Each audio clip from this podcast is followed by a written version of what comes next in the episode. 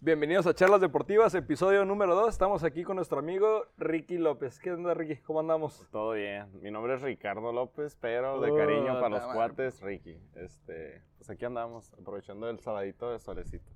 Este, hasta que se nos hizo conocerte, tenemos un rato ya cotorreando. Me acuerdo que empezamos a cotorrear cuando estaba este rollo de que había entrado la cuarta T, que estabas bien furiosa por todas las broncas de AMLO. Principalmente por el cambio de uniforme, ¿no? ¿Estás bien acostumbrado a traer el uniforme azul? No era tanto por eso, sino en el momento fue más por el anuncio de, de Ana Gabriela Guevara en su momento con la CONADE. Esa fue la única molestia que yo he tenido hasta el momento. Que hasta el momento, pues tú sabes, ¿no? Los resultados que ha dado la, la misma comisión, pues se ven. Bueno, para empezar, otra vez las broncas, igual desde el podcast pasado, puros mismos problemas. Todo lo político nos afecta extremadamente más ahorita en el deporte que, para ser sincero, ahorita en Baja California, bueno, en el estado, van que unos cuatro años en los que el deporte está haciendo, se le ha hecho más propaganda. ¿Propaganda?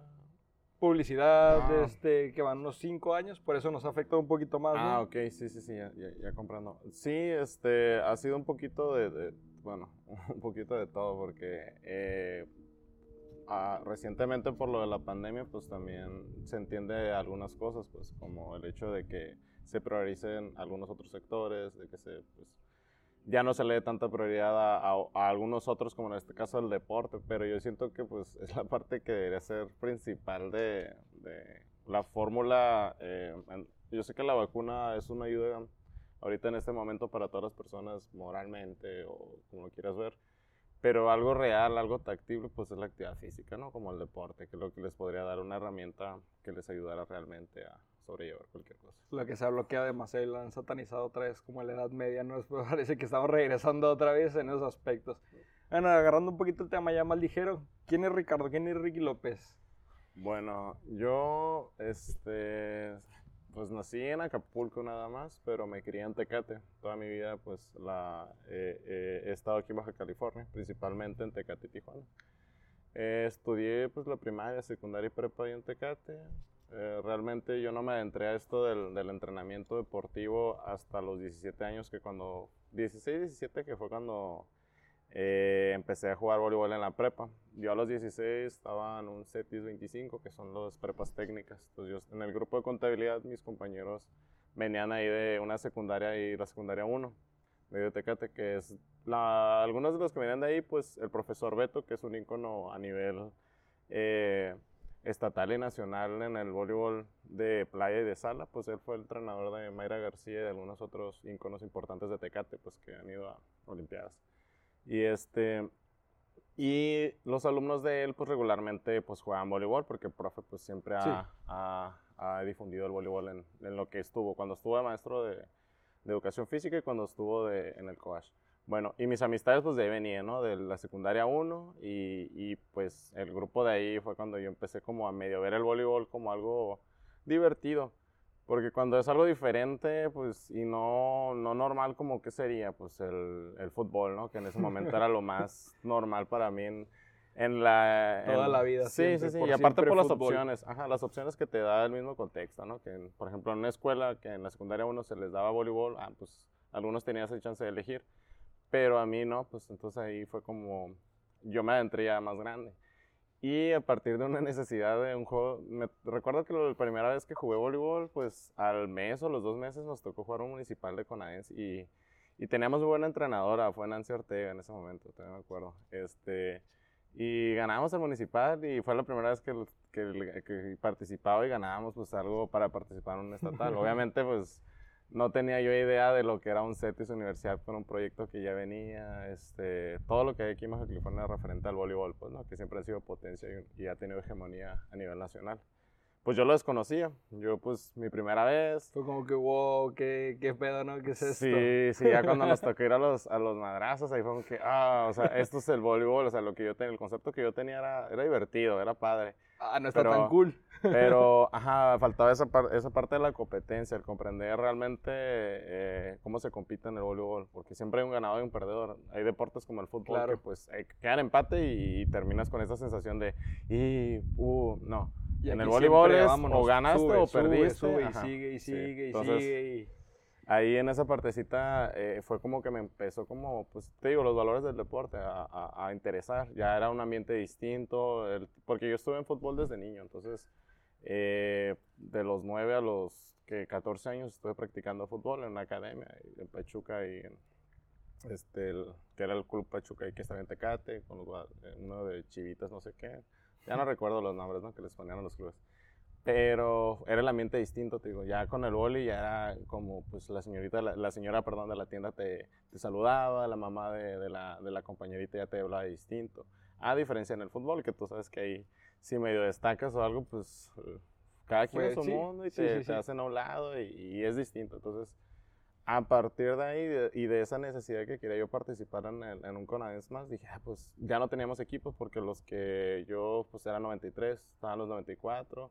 Y recuerdo que era 93, 94, 95 la categoría. Entonces, de los 93, que eran los más grandes, supuestamente nosotros, que llegamos para el quinto semestre, pues ya no había nadie. O sea, ya no había nadie más que dos, tres compañeritos míos. Y los demás que eran de primero, pues no sabían mucho. Entonces, ahí fue cuando nos la rifamos. Éramos tres amigos que... eh, Sacar la casta. Sí, nos entrenábamos entre nosotros mismos, o sea, invitamos a los compañeros. Al final sí logramos eh, ganar el municipal y irnos al estatal también.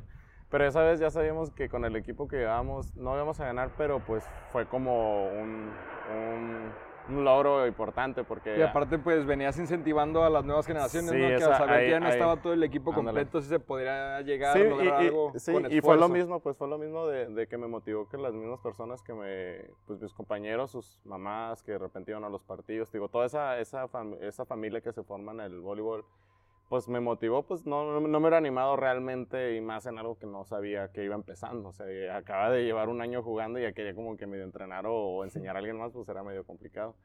Que al final, pues digo, eh, recuerdo ya en sexto semestre de, de prepa cuando iba a sacar mi ficha para la OS, que fue que, pues yo siempre fui bueno para la escuela, para todo, entonces por mi promedio nunca batallé para nada. Todo el mundo pues pensaba que iba a ser médico, que iba a ser este, ingeniero, porque pues se me, se me daba muy fácil y hasta el momento pues siempre me ha gustado, ¿no? El- Pero mm, ya te digo, a partir de esa experiencia que fue como ver el rollo de que algunas personas pues se motivaran, el, ya después con el tiempo me di cuenta que no nada más era eso, también hay beneficios de salud, beneficios de crear un contexto diferente en la sociedad.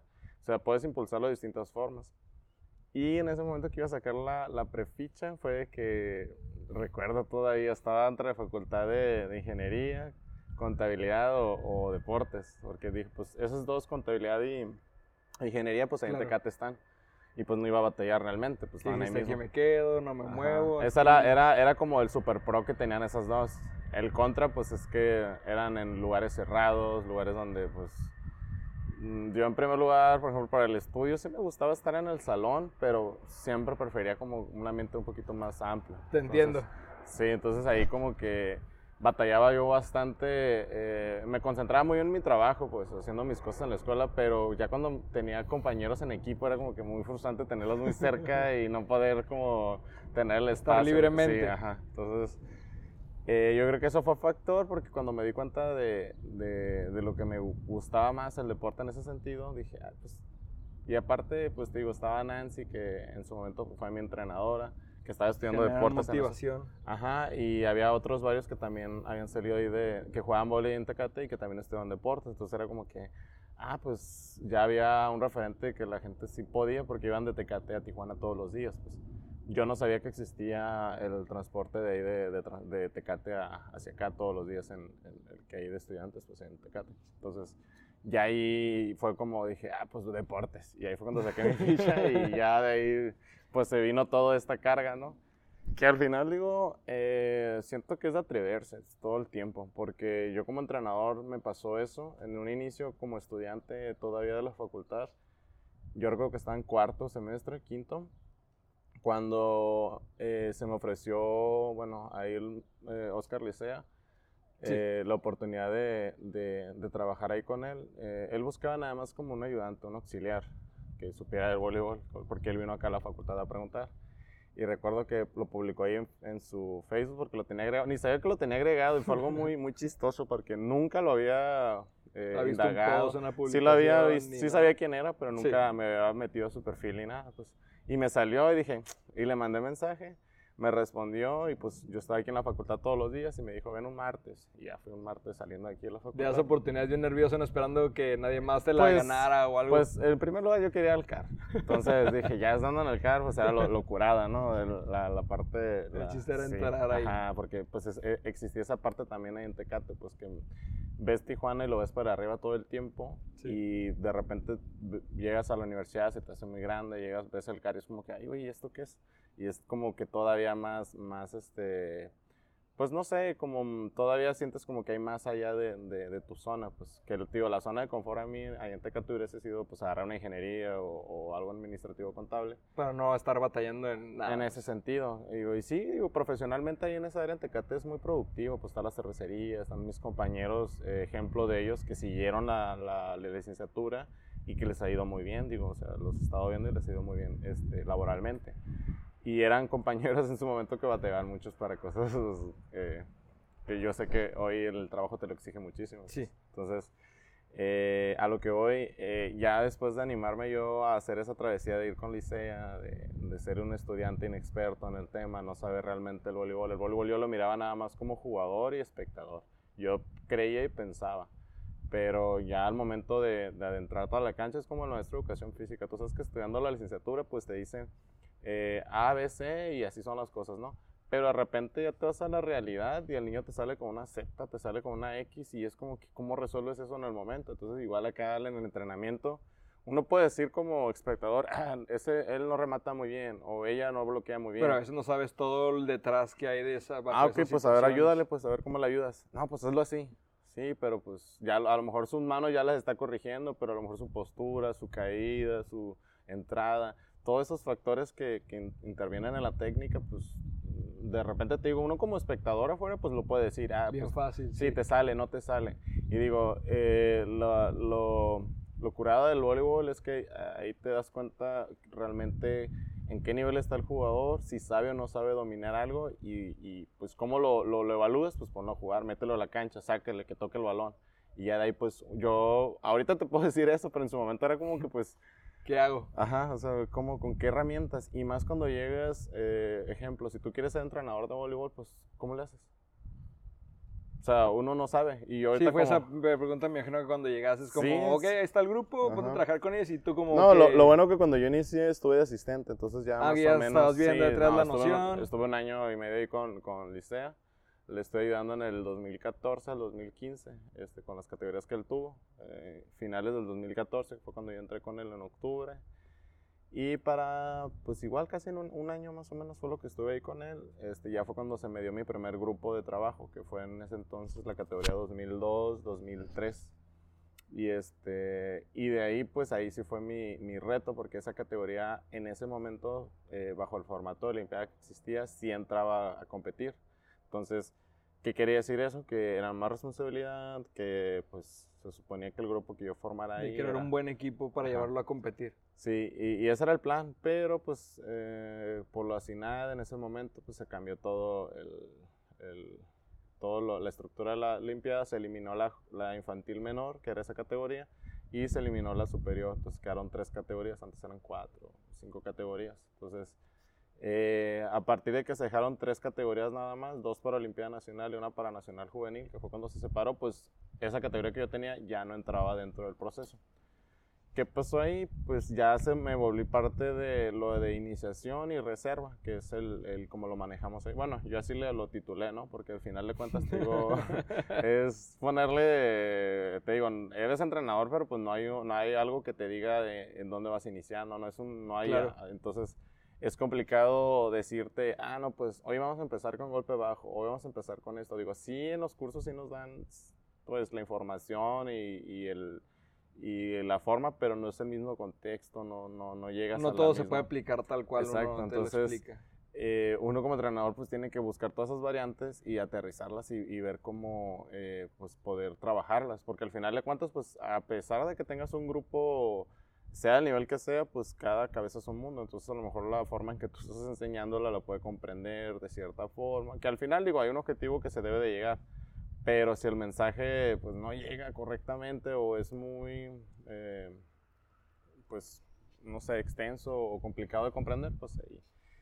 Y y regresando ahí con, con la parte de, de, mis primeras experiencias, lo platico mucho porque yo creo que es la, la parte en la que eh, muchos profesionales no, no, no, lo hacen, no se animan como a, a, dar ese, ese paso y caerse, pues, o sea, te vas a caer. O sea, no, no, no porque... Es como ese miedo, ¿no? A no querer pues regarlo, que, que digan, ¿sabes qué? Aquí lo estaba haciendo mal, este, hay que hacerlo de esta manera. ¿Cómo aprende, ¿Cómo aprende alguien? Pues equivocándose. Muchas veces a lo, mejor, a lo mejor equivocándose puede sonar como una acción negativa, pero pues hay veces que sí te lo permite, ¿no? parte del proceso. Sí, hay veces que sí. Obviamente, si, si eres médico y te equivoques en algo importante que tenga que ver con la vida de alguien más, pues ahí sí. Pues, sí, es un, ya es Pero es parte de, también obviamente aprendes al final. Pero obviamente como uno como profesional en nuestra área, digo, tienes la opción de, de elegir qué es lo que vas a ir planificando, porque al final de cuentas, digo, esa parte de la planificación, que era una de las materias más complicadas que yo tuve en la facultad por el, la forma en que se me, eh, se me dio, pero es muy importante, pues porque ya lo aplicas en todo, en el entrenamiento deportivo se aplica, en la vida profesional, digo, se aplica, siempre hay un inicio, un desarrollo y un cierre, entonces, eh, en el inicio, digo, posiblemente, pues, ¿qué sucede yo con, con mis atletas? Pues ellos eh, más los que van iniciando, se van a equivocar y se van a equivocar muchísimo. Y digo, al final de cuentas, esa es la intención del entrenamiento, que te equivoques para que puedas corregir. Ya en el juego, pues ahí no, no, no vas a tener tantas chances de que te equivoques. De error, sí. Es lo que te, lo que te mencionaba, pues. Entonces, eh, es importante que ese pensamiento, digo, se siga generando. Yo lo hago con mis jugadores porque al final el, el jugador de voleibol de playa es independiente. Por ejemplo, ahorita que estamos aquí, pues sí puedo estar ahí con ellos, pero sería lo mismo a que no estuviera, porque al final se están grabando, se están analizando, al final vamos a hacer el análisis, que es lo que importa. Porque eh, yo siempre los observo de fuera, siempre les digo, ahorita estamos usando esa, técnica de estarse videograbando. Y al final digo, aunque yo lo diga, yo ya más o menos sé cómo juegan, ya sé más o menos sus áreas de oportunidad y sus eh, fortalezas, pero también es importante que las ubique y las reconozca. Pues ¿para qué? Pues para que pueda corregir, porque más, uh, ¿qué te digo? Posición baja, pero si estoy en posición baja, ah, pero ya en el video te das cuenta que realmente no es Mala postura. entonces, ya ahí empieza como a corregir, eh, es la parte positiva. Entonces, ¿qué, a, qué, ¿a qué nos adentramos ahí? Sobre los valores del deporte. El voleibol de playa eh, exige que el jugador sea independiente, porque en el juego, en el mismo juego, las reglas no lo piden. No, yo como entrenador no puedo estar dirigiendo, no puedo estar en, en comunicación con el jugador durante el partido, nada más en el tiempo de descanso o en el técnico. ¿Qué quieres? Pues al final de cuentas, el único que puede hablar es el capitán y los jugadores que están en el partido, pueden estarse dando indicaciones entre ellos y ya, pues. De ahí en fuera, pues el entrenador entra como otro espectador más a celebrar y ya. Porque por la misma regla del, deporte evita que cualquier persona haga dirección técnica fuera de, la competencia, dentro de la competencia, perdón. en el tiempo este que llevas ahorita como entrenador, ¿cuál ha sido tu momento como más difícil, lo más crucial en el que dijiste, cómo le hago para resolver esto, qué es lo que tengo que hacer, ya con años de experiencia. Uh, yo creo que fue cuando, este, hace dos años estábamos dos entrenadores, estaba Mayra García, que era la coordinadora, que fue la que te menciono que fue, eh, fue olímpica. Uh, a partir de que se hace pues este cambio administrativo, antes del cambio administrativo, pues el, la, la, administración pasada pues hace un recorte de, de, personal y entre ellos pues sale, sale Mayra y el, y el programa de playa en su momento. Eh, porque a mí la indicación que se me dio en ese entonces fue de que pues el femenil, adiós, pues tú encárgate del varonil, que es donde se estuvo dando resultados porque 2018 y 2019 yo creo que fueron los mejores años del de, de voleibol de playa, que fueron hasta ahorita los únicos que se han competido, eh, con un programa bien establecido. Pues. ¿Qué, ¿Qué, fue eso? El resultado de que en el 2018, eh, en la Olimpiada Regional, clasificamos cinco de los seis equipos posibles, cosa que no se había hecho desde el 2015. Eh, antes en la Olimpiada se utilizaba un formato para clasificar al evento nacional, que era por regiones, y cada región te repartía cierto número de boletos. Si en la edición pasada, ejemplo, si este año hubiera habido, eh, existiera, perdón, ese mismo formato, si en el 2020, la Olimpiada del 2020, Baja ganaba un lugar, en una categoría, eso representaba el siguiente año para esa región otro boleto más. O sea, se repartían los tres boletos de la edición pasada de esa forma. Entonces, eh, aquí la región más fuerte que siempre ha sido en el voleibol de playa y, también en el voleibol, pues ha sido la de Sinaloa, Sonora, Baja Sur y Baja, que pues en playa, pues Sinaloa es el referente nacional en, en, lo que es... Que donde me comentabas que es actualmente donde reside la selección. Sí, ajá, pues sí, eh, ahí está Salvador que pues fue entrenador de Mayra eh, para los Juegos Olímpicos y ahí, ahí está toda la base de la selección mexicana mayor de playa, pues. ¿Qué hace eso? Que la zona donde esté la selección, pues quien entrena con ellos pues debe de aumentar su nivel, por ende. Mejor nivel. Por eso digo el nivel de, de Sinaloa y por lo mismo, su somatotipo ahí de los, de los jugadores, pues es muy bueno, el, de Sinaloa y la gente de Sonora, Chihuahua, que son muy altos, son fuertes, entonces eh, cuando lo saben trabajar, pues ahí se ven los resultados, ¿no? Y, es la parte, y es lo que te mencionaba, entonces en ese año que se logró, 2019, se logró también los cinco pases, en 2018 la Olimpiada Nacional nos trajimos dos oros y un bronce, el bronce fue con el femenil, Caro y Cristina, que ahorita están jugando el Tour Mexicano de, de playa, de hecho. Este, y en el varonil, pues fue Frankie y Yasu. Yasu también está en el Tour mexicano junto con Frankie. Es, ganaron oro en la sub-18 y en la 16, que fue Jorge y Pollo. Entonces fueron dos oros que representaban en algunos otros deportes, pues que como el esgrima, natación, que ahí se reparten hasta cincuenta y tantas medallas, pues dos medallas pues pueden decir, eh, pues qué poquitas. Sí. Pero, en el voleibol que se reparten, pues. sí, se reparten seis medallas de oro, pues nosotros mencionamos seis medallas que son las principales, ¿no? Y de esas seis, pues nos llevamos dos. Quiere decir eso que pues hubo un avance significativo respecto al 2017, que en ese año pues nada más fue un oro. Entonces fue un oro con Frankie, 2018 Frankie ya, se repite. Entonces eh, hubo ese, esa continuidad con este jugador Frankie, con Jazz en su momento, bueno, todavía, y con estas nuevas generaciones que vienen atrás, Martín, Nelson, que ganaban en el 2019 también oro conmigo, en el 16. En la 18 pues se quedaron con plata, este perdón, también en la 19, pero en la categoría sub-18, Frankie y, Jorge, que son los prospectos más importantes que tenemos aquí en Baja California. De hecho, Jorge le tocó jugar el preolímpico en Canadá con la selección mayor de, de, voleibol. Y, este, y en la superior, que en ese momento fue Yasu y, Kiki, uno de Ensenada que eh, es de La Paz, pero que juega por, por Baja California, este, se trajeron la plata también. Entonces, ese fue un importante resultado y, y, después de eso pues fue de que pues el proyecto era continuar con el varonil, entonces el femenil era hacer un ladito. Entonces ahí fue como la parte que a mí no me pareció. más difícil. Sí, porque lo fácil hubiera sido pues, pues me sigo encargando del trabajo que, que, que, en el varonil te digo siguió esa continuidad porque pues sí hubo muy buena comunicación con el con Sala, con Licea, con este, que él es el que coordinaba en ese momento los, los varoniles de sala, entonces siempre hubo esa muy buen trabajo. Ha habido todavía hasta el momento en el varonil, digo, esa línea entre la combinación de los jugadores de sala y playa, digo, ha existido y nos ha traído muchos beneficios, porque al final, digo, eh, la especialización en playa es más tarde ya, entonces me es conveniente a mí que mis atletas estén en sala porque eso les ayuda a crear mayores habilidades y ya cuando su especialización, que es después de los 18, 19, aquí, especialización es por posición, entonces ya que ellos tengan que tener una posición fija. Definida. Ajá, ya ahí pues mm, lo cerramos un poquito más, pero antes es muy bueno todo ese proceso. Y digo, en el varonil siempre se ha dado por esa prestación. En el femenil no se dan los resultados por eso mismo, porque las jugadoras de playa eran nada más de playa, no jugaban sala. Entonces estaban limitadas en habilidades, en experiencia, en cositas que al final de cuentas en un partido, aunque las dos jugadoras tengan la misma preparación física o técnica o toda la íntegra, pero la experiencia a veces sí te marca poquito, pues porque de repente la que sabe jugar, pues sabe cambiar el tipo de juego, el ritmo, la respiración, todos los factores, el utilizar la, el sol, la arena, el viento, entonces el ubicar todos esos factores, cuando un jugador ya, ya está muy experimentado y los ubica y sabe cómo utilizarlos a su favor, pues posiblemente gane el partido aunque esté en desventaja o en las mismas condiciones que el, que el adversario.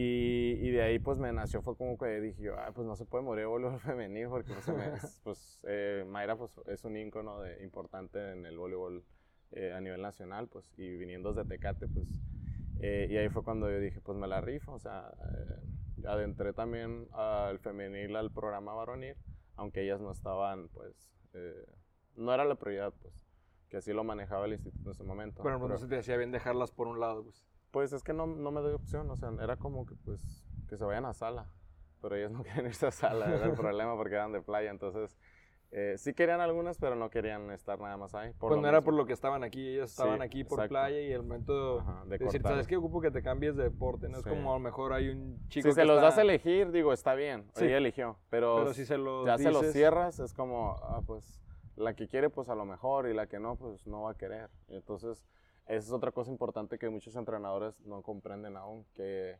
eh, al final de cuentas quien va a jugar, quien va a tomar las decisiones, quien va a hacerlo, pues es el atleta, el jugador. Eh, pues, ¿Qué quiero decir con esto? Que él va a elegir.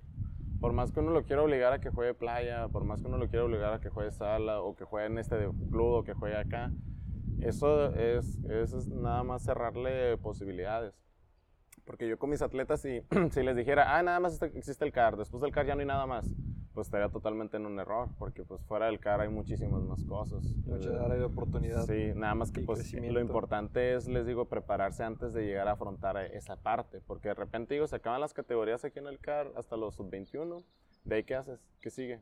Ah, pues que la universidad sí, pero aquí, aquí ¿qué universidad tiene un, un programa real?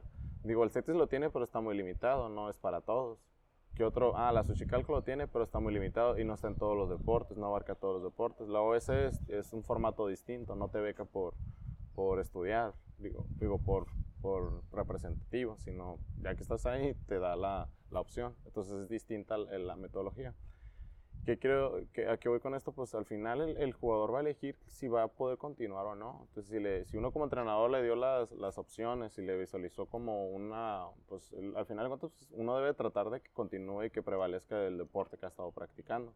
Si no, ¿qué pasa? Pues se mueren las generaciones con ese deporte. Se muere el voleibol de playa porque ya se salió esta generación y las que seguían no traían tanto interés y cuando se salen de, de, de la edad de competencia ya no siguen participando por baja, ya no hay nadie más, pues que es el problema que hay ahorita aquí.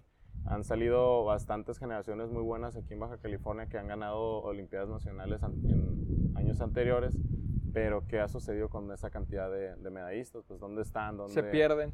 Sí. Tío, es lo que venimos platicando el día de ayer, pues como en Estados Unidos, ¿no? Que tiene un programa, desde a lo mejor primaria, ¿no? Te ven que destacas en cierto deporte, dan seguimiento en secundaria, dan seguimiento en prepa, llegas a prepa, te dan la oportunidad de decidir no te llegan cartas, te llegan correos como de que cierta universidad te eres muy bueno, te llevamos por beca, te ofrecemos tanto, otra universidad, otra universidad, o sea, allá sigue habiendo la motivación este pues en esta cuestión es económica y a lo mejor estudiar en una escuela mucho mejor este o más grande en el área donde tú estás, ¿no?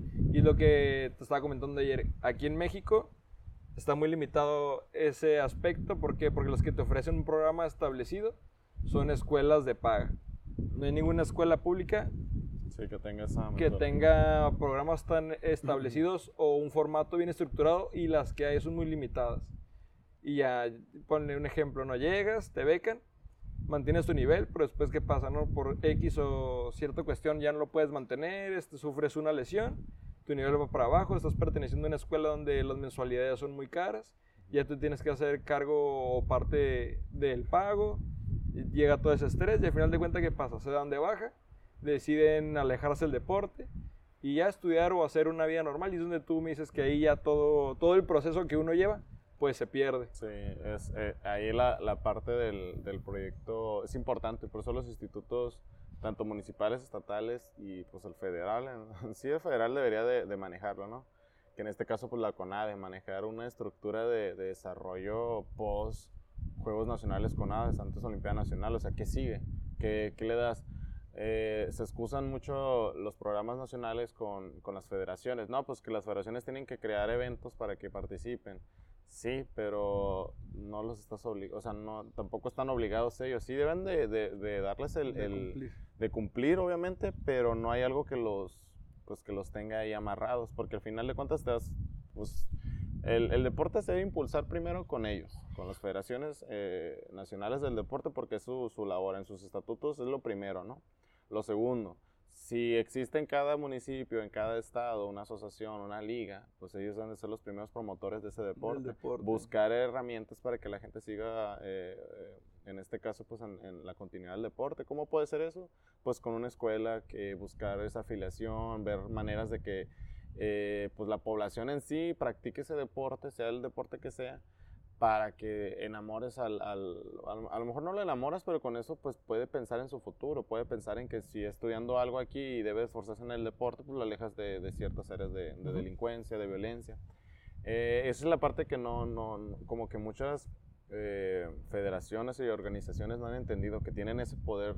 Entonces, no es muy complicado armar alianzas siempre y cuando los intereses, pues, sean uno mismo, que al final, ¿cuál debería ser? Pues el prevalecer, el promover el deporte, el hacer que haya más jugadores, no el anchar sus bolsillos con dinero, que por final de cuentas ese ha sido uno de los, de, ha sido el los problemas. Muchos le, muchos le llaman corrupción, pero muchos le llaman también, digo, eh, y por ello le, se pelean con el término que el deporte no debe generar dinero. Yo creo que sí debería generar dinero, pero debe estar bien planeado, bien organizado, porque al final ese presidente de la liga o ese eh, comisionado, llámese como se llame, si no tiene bien estructurado un programa donde justifique lo que está haciendo, pues no puede, pues obviamente la gente todo el tiempo se le va a estar echando encima. Y más si en un, torneo prometes eh, un premio ya, efectivo o lo que sea y no lo das o, te, o llevas tiempo diciendo, no, en la siguiente edición lo, lo entregamos, no, que en la siguiente lo entregamos. Entonces, las medallas que nunca llegan, las camisas que no entregan. Exacto, las credenciales que se pagan a veces. Entonces, toda esa situación, ya, o sea, ya chole, como dice el, el, el, presidente, ¿no? Entonces, ya, ya hay que, bastar, que bajarle a esa, esa parte y hay que empezar como a, pues si ya sabes que tu organización es mala, buscar opciones para por lo menos Mejorar. mejorarla. O sea, si ya sabes que tienes muy mala relación con los presidentes de liga, ya tienes muy mala relación con, no sé, con los mismos de otros estados, pues busca la forma que con los recursos que tú puedas controlar y manipular, pues implementar algo. ¿Cómo puede ser? Pues a lo mejor un verano de, en el voleibol, por ejemplo, un verano del voleibol de playa. Que quien se encargara hiciera, ¿para qué? Para que al final quieres organizar un torneo, tengas gente. Primero tienes que hacer que la gente conozca. Promoción del deporte. No, no sirve de mucho que pongas videos en YouTube, que pongas videos en Facebook si la misma gente los está viendo, si las mismas personas que están involucradas en el mismo deporte los está viendo. Necesitas que otras personas lleguen a, ese, a eso. Que al final, digo, eh, los métodos de, de, marketing más importantes, pues es el, el, el, de boca en boca, ¿no? Que alguien vaya y diga, ah, sí está bueno ah, ya, iba, ya ibas, ya vas con más confianza. Es lo que más genera. Lo sí, que más, más genera. ¿Y cómo lo vas a confiar? Pues generando un evento gratuito de repente, o un evento participativo, un evento donde las demás personas pues quieran después volver a ir, pero, ah, ok, la siguiente vez ya te va a costar, ya van a ser 20 pesos ya va a ser esto para esto. Y este dinero lo vamos a usar para esto. O sea, que también sea como... Vean a dónde se va a destinar el sí, recurso. porque al final va a haber más personas. Hay muchas personas. Los mexicanos siempre hemos sido muy, muy, este somos muy buenos y nos apoyamos mucho. Entonces, cuando sabes que, que, lo que tu dinerito que va para algo más y, de, y, todavía vas a hacer deporte y te la vas a pasar bien, pues vas a ir con más gusto. A apoyar. Pero si es para hincharle el bolsillo al, al, panzón que tienes ahí enfrente sentado todo el tiempo, que nunca ha hecho nada por tu deporte, pues sí, es Que no saben absolutamente nada del deporte. A lo mejor saben, pero a lo mejor se quedaron con esa parte que sabían, porque el deporte evoluciona. Ya la era ahorita con, el, con la pandemia ya no es el mismo deporte que yo estoy entrenando eh, el año pasado, antes de lo de la pandemia, no es lo mismo que estoy entrenando ahorita.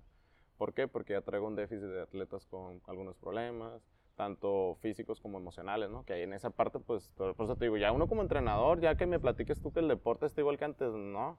Ya las condiciones son distintas, tenemos una pandemia que todavía, ya, ya vemos una luz al final del camino, pero todavía la tenemos encima, pues no, podemos cantar victoria todavía. Entonces, si queremos seguir entrenando, tenemos que ver todas esas alternativas, porque después, digo, nos pasó una vez y nos vuelve a suceder, pues ya si te vuelve a suceder como entrenador, el que tus atletas estén parados en, una, en algo similar como esto que sucedió, ya es porque no aprendiste o no te quisiste actualizar o pensaste que el voleibol iba a ser igual para siempre. Pues ya el trabajar en casa, el que el atleta sea eh, consciente de su disciplina íntegra, ¿qué es eso? Que el entrenamiento pues no termina cuando sales de, de tu gimnasio, donde sales de ahí del CAR continúa en casa con el descanso, continúa en casa con la alimentación, con el aseo diario que tú hagas, con todo eso, porque al final pues es parte, es complemento. Si descuidas una... si descuidas una, una partecita, pues ya estás descuidando la mayor parte del trabajo. Como ayer que estamos hablando, me comentas ahorita que estamos tocando el tema de hacer eventos en verano. Traes un proyecto en puerta, ¿no? que estás organizando con unos compañeros y amigos tuyos. Sí, estamos ahorita, es lo que te comentaba sobre las ligas. Este, esa yo creo que es una acción importante entre ellos. Yo me estoy, yo me estoy volviendo a sumar. Ya estaba participando yo con la liga de voleibol mixto, yo principalmente con ellos son con quien laboro, en el Salvatierra. Pero esta parte, eh, yo creo que en esa reunión que tuvimos, que estuvimos involucrados la mayoría, llegamos a la misma, ¿no? Que era algo que ya todo el mundo necesitaba y sabía que, que quería, pues también que era que pues, el voleibol se uniera en el sentido de que tú no te sintieras eh, pues, violentado, trajeado eh, por ir a una unidad deportiva, por no estar participando en el torneo de fulanito. No, que si tú quieres jugar acá y tienes la posibilidad, porque esa es la parte importante que estamos nosotros tratando de, replicar, que las personas entiendan que el deporte, en este caso el voleibol, es una forma recreativa que no nada más es para, pues te digo, generar dinero. Sí se puede generar dinero y si en un final de cuentas digo el proyecto tiene esa finalidad, que los mismos clubes tengan esa manera de cómo autosolventarse. El problema es cómo se usen esos fondos y en qué se aplica. Sí, obviamente eh, eh, para, para, allá vamos nosotros, tratando de aclarar, aclarar perdón, todas esas partes, cada una cómo se va a estar llevando a cabo, cada liga, cómo lo va a estar trabajando, cada club. Al final es sumar al voleibol que las personas, te digo, no sientan esa, ese miedo de, de ser vetados de una liga, porque principalmente ese ha sido uno de los problemas aquí en Tijuana, que... Eh, personas no quieren jugar en otras ligas, que porque los van a vetar, que porque no los van a dejar participar en eventos federados, etc. Pero es como, a ver, hazte la pregunta, ¿cuántas veces participas en un evento federado?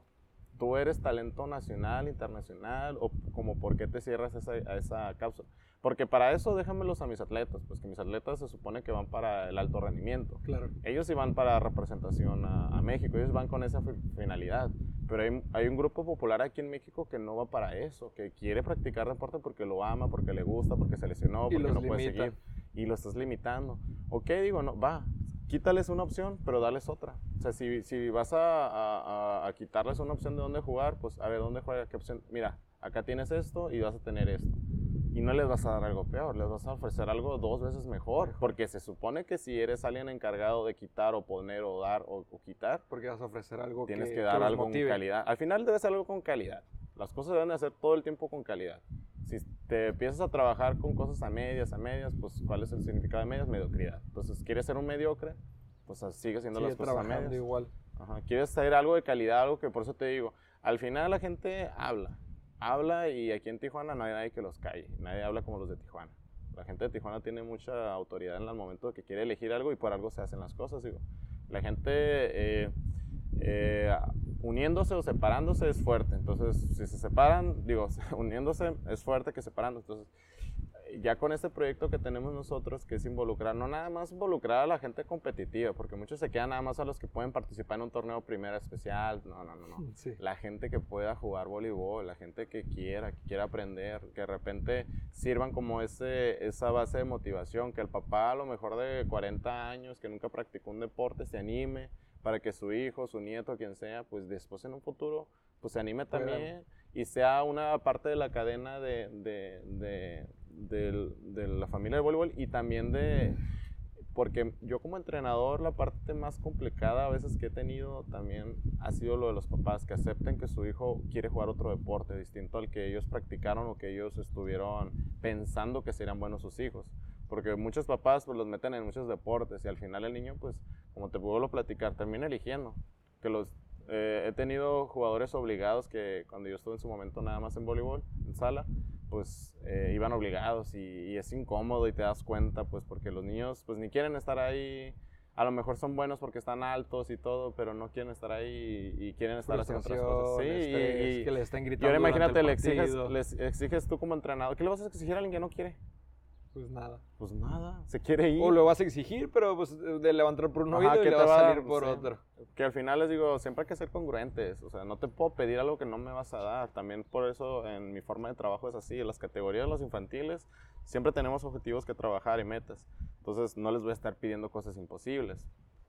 También el entrenamiento para el representativo nacional, algo así. Digo, si tú quieres ir a un nacional, quien va cumple con esto, quien no, pues, pues lo siento, digo, porque al final, digo, por más que me caigas bien, por más tiempo que lleves aquí entrenando conmigo, pues al final tú eres mi trabajo. Lo que tú vayas a hacer en la cancha va a ser mi trabajo y yo, yo quiero, pues, si yo no me voy a ver bien, digo, publicando fotos, este, mensajeando a la gente importante. No, no, no, no, me voy a ver bien si tú te ves bien jugando, porque al final, digo, pues tú representas lo que yo hago.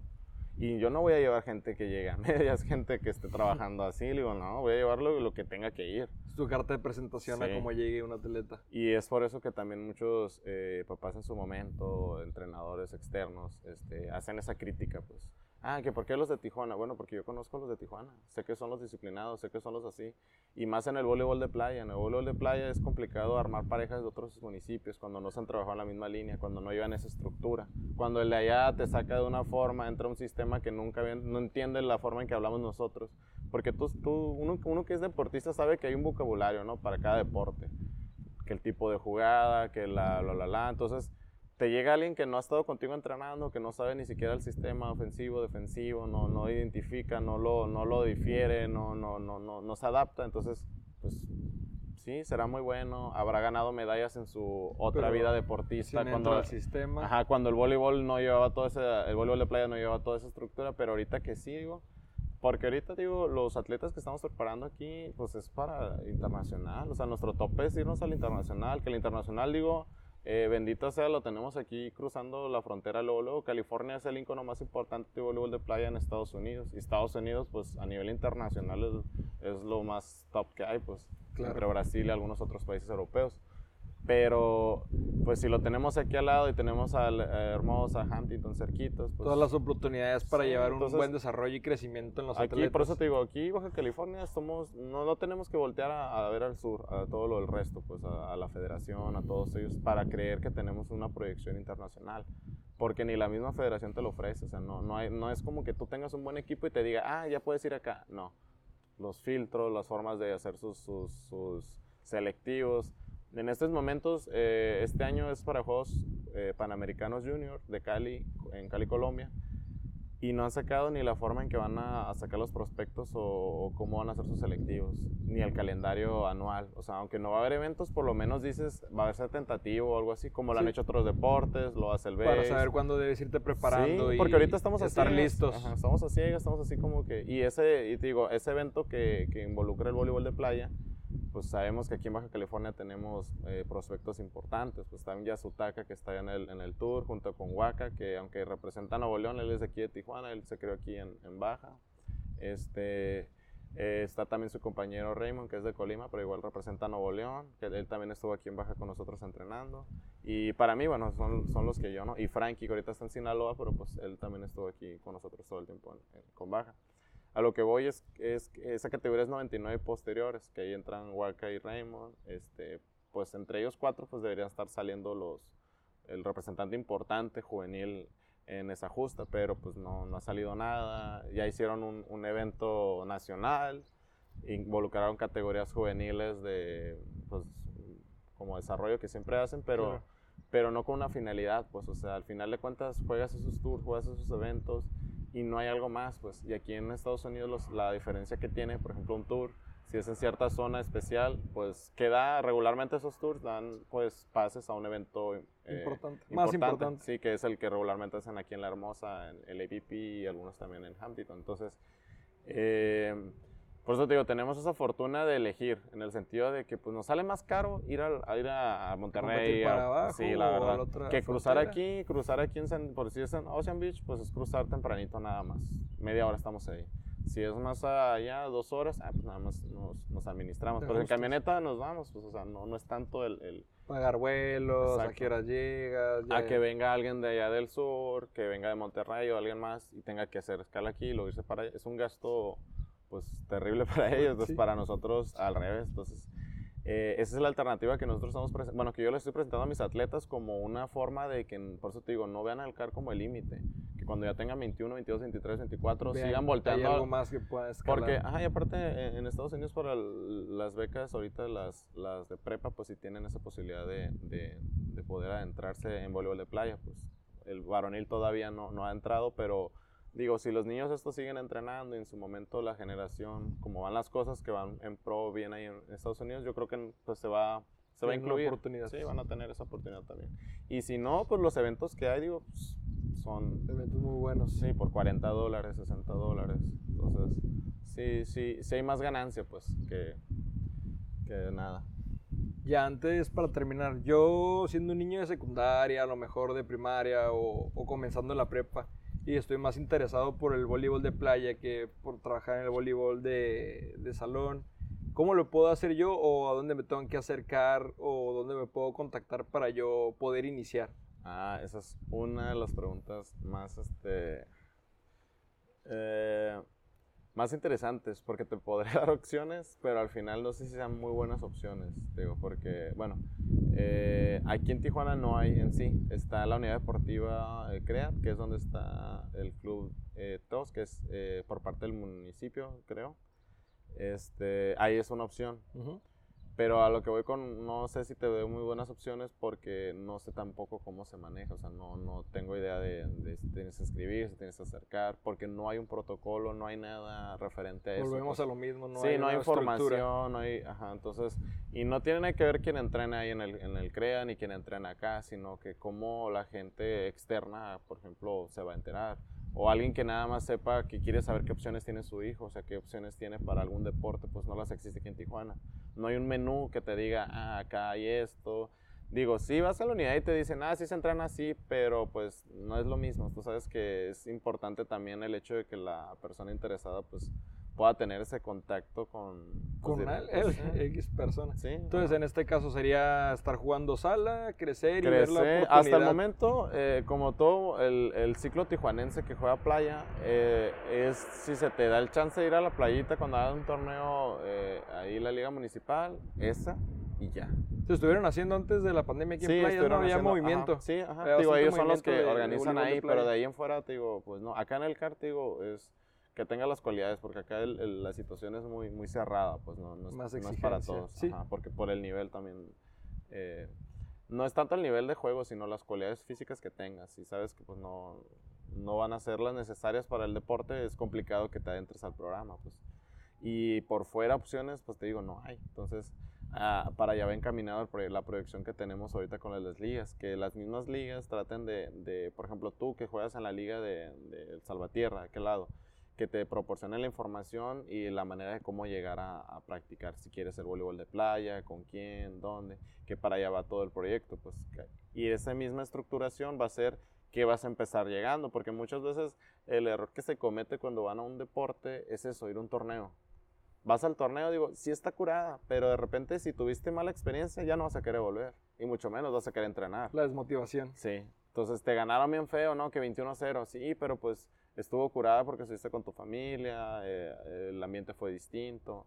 Todas esas partes, pues que uno jugando voleibol de playa ya lo entiende, pero alguien nuevo, alguien eh, novato en ese, en ese sentido, puede ser algo muy bueno o algo muy malo. Que eso al final, te digo, eh, ha sido como el talón de Aquiles de muchas organizaciones que empiezan haciendo eventos, digo, y muy bien, pero la experiencia de quien la vive no, no es tan grata a veces, entonces no quieres volver a ese lugar. Entonces, es preocuparse en todo, pues preocuparse desde cómo va a inscribirse, cómo se va, cómo debe ir vestido, qué aguas debe llevar, porque todo eso, digo, uno como entrenador se lo exige a sus atletas, uno como profesor se lo exige a sus alumnos, que lleven su material, que lleven su pants, etcétera, etcétera. Y digo, los estamos, perdón, los estamos preparando para tanto, para que lleguen a la realidad y sea como que, ah, pues no sé, no sé dónde tienes que ir, no sé qué tienes que hacer. Es como, ay, no hay una todo congruencia, sí, pues. Todo el protocolo va a final de cuentas para nada. Sí, porque tú sabes que pues en todos lados te piden ciertas cosas, ciertos requisitos y pues debes de saber que en, qué lugar para acercarte. No sé dónde está un INE, a lo mejor busco mi celular o si no, marco, alguien debe de saber dónde está un INE, por ejemplo. ¿Dónde hay un club de voleibol de playa? Pues quién sabe. Ah, en la unidad deportiva sí, pero hay inscripciones, quién sabe. ¿Dónde hay torneos? Quién sabe. Eh, por eso te digo, es importante que también las, las, organizaciones se encarguen de sus calendarios, de ser más abiertos a esa parte de, de, la... y abiertos también a la crítica y a decir, ¿sabes qué? Hiciste un mal torneo y pues estuvo malo.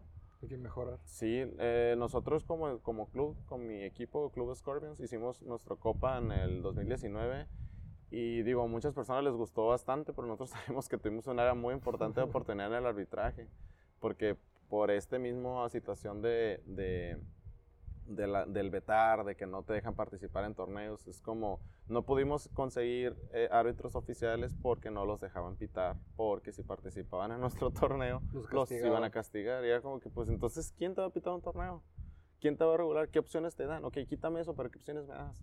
Entonces, eh, Y pues esa fue nuestra área importante. Nosotros sabíamos que por ahí nos iban a entrar como todo, pero ¿qué hicimos bien? Entregamos el premio, entregamos la organización, los patrocinadores ahí estuvieron, se hizo todo el evento con la inauguración, todo se hizo como, como se planeó, se terminó. ¿Qué fue al final de cuentas? Pues una buena organización, una buena planeación, lo hicimos con tiempo, se les avisó a los equipos. Obviamente que hubo cosas como el rol, cositas así externas que pues uno que, que le toca planificar un torneo de una noche a y más si es relámpago porque fue relámpago. Cuando es como en etapas, pues sabes que hay un B, un A y sabes dónde le toca a cada uno. Pero cuando te inscriben equipos y de repente no te van algunos y de repente sí te van otros, pues ahí fue donde fue el, show. Pues. Perfecto, ya ahorita para terminar, pues más que nada te queremos felicitar por todos tus logros, a donde has llegado y de dónde vienes a donde estás ahorita actualmente todo, en todo lo que te has involucrado para estar mejorando. Te queremos felicitar y igual te agradecemos por la invitación a, regalarnos un poco de tiempo. Sabemos que ahorita te encuentras en horario laboral y nos regalaste unos cuantos minutos para hablar un poco sobre el voleibol de playa. Que la gente entienda cómo funciona, sepan un poco más sobre este deporte que a lo mejor no es tan común o tengan tanta información como es el voleibol de sala, que es lo más común que se practica. Sí. Bueno, pues muchas gracias por la invitación y esperemos que la gente pues sí, se anime a seguir escuchando este tipo de, de podcast y que también este, pues se motiven a, a intentar algo nuevo, ¿no? Si, más si es el voleibol de playa, pues mejor para mí, ¿no? Para que haya más gente unida en esta parte. Después van a ir torneos, van a ir cosas, entonces eh, poco a poquito. Entonces no, no quiero como ya aventar las cosas y, ya que ya va a haber, entonces que la gente lo espere, que esté ansiosa o que esté ahí como perdida, que en un año me recuerde, eh, no hiciste nada. Ah, bueno, va a haber, va a haber. Que tenga ese pendiente pues de, de reclamarme, pero va a haber algo. Acá, muchísimas gracias por todo. Esto ha sido todo por el día de Hinchalas Deportivas. Nos vemos. Hasta luego.